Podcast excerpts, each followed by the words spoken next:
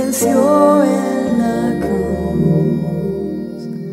Fue quien cargó, quien llevó nuestro dolor.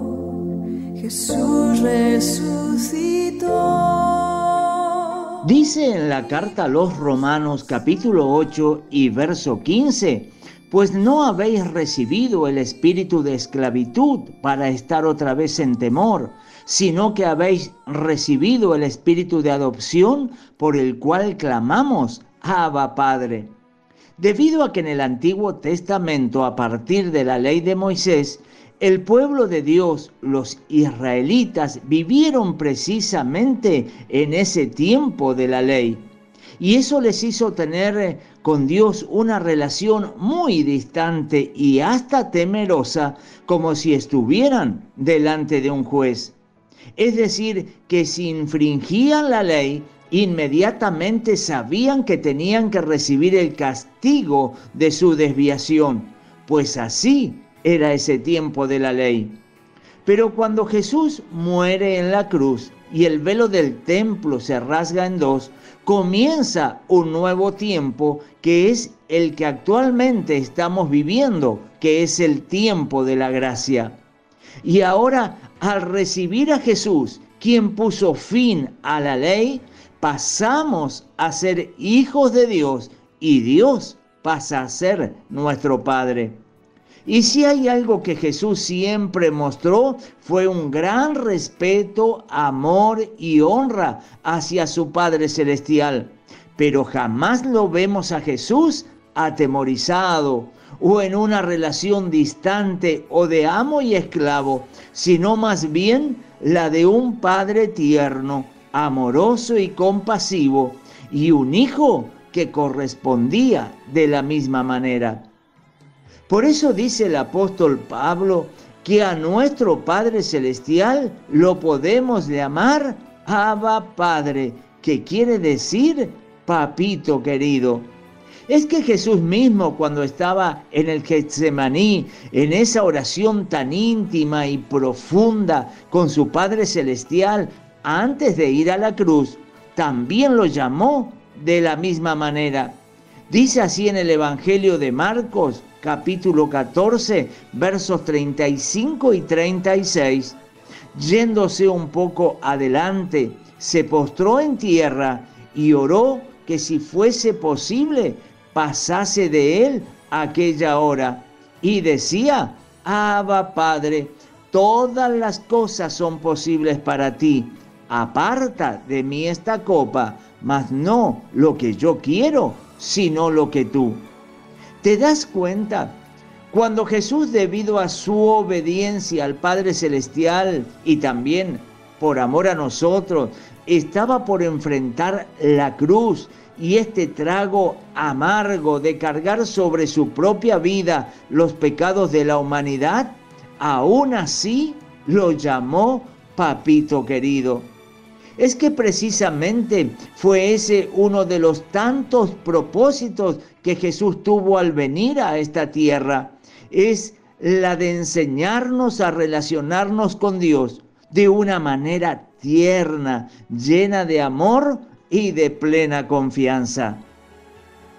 Dice en la carta a los Hebreos capítulo 4 versículos 15 y 16, porque no tenemos un sumo sacerdote que no pueda compadecerse de nuestras debilidades, sino uno que fue tentado en todo, pero sin pecado.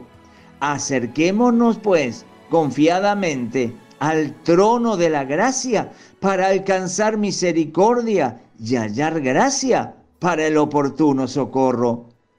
Si hay alguien que no se entiende cuando de pronto nos desanimamos al enfrentar ciertas pruebas, ciertos dolores, o cuando también hemos sido débiles frente a ciertas tentaciones y hemos cedido en vez de estar firmes y parados en la palabra, y quizás negamos al Señor con nuestros hechos o palabras, como lo hizo Pedro, o tal vez también nos hundimos en el mar de las dudas, de nuestra falta de fe Y después cuando recapacitamos y vemos nuestra condición, nos sentimos avergonzados y hasta con culpa, como si tuviéramos miedo de acercarnos a Él por el temor a su reproche o tal vez castigo. Y hasta muchas veces nos vemos tentados a pensar que para Dios todo es fácil, porque Él está en el cielo, rodeado de ángeles y en un lugar de paz. Pero nosotros estamos en esta tierra, asediados por el pecado, en un mundo lleno de tentaciones, problemas y adversidades. Pero sabes una cosa, Jesús dejó el cielo y vino a esta tierra y estuvo sometido a todas las presiones y tentaciones a las que nosotros somos sometidos y aún mayores todavía, con la diferencia que él jamás pecó ni falló y volvió al cielo y se sentó a la diestra del Padre y desde ese lugar intercede por nosotros. Y precisamente le dice al Padre lo difícil que es este peregrinaje por esta vida, porque Él estuvo aquí en esta tierra y sufrió en su propia persona el desprecio, el maltrato y hasta lo más horrible de las torturas, que es la muerte en una cruz.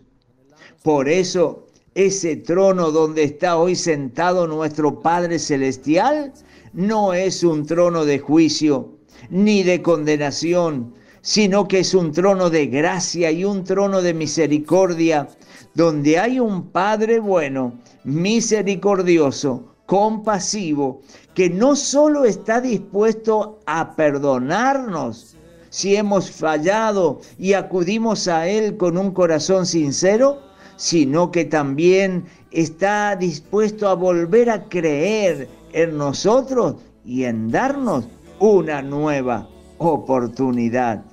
Qué maravilloso es nuestro Padre Celestial.